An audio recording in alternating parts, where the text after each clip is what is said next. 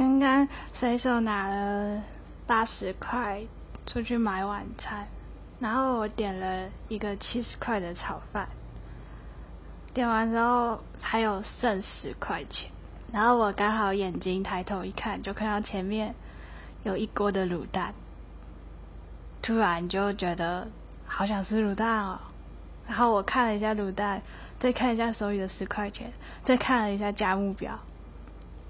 刚刚好十块钱，然后我就点。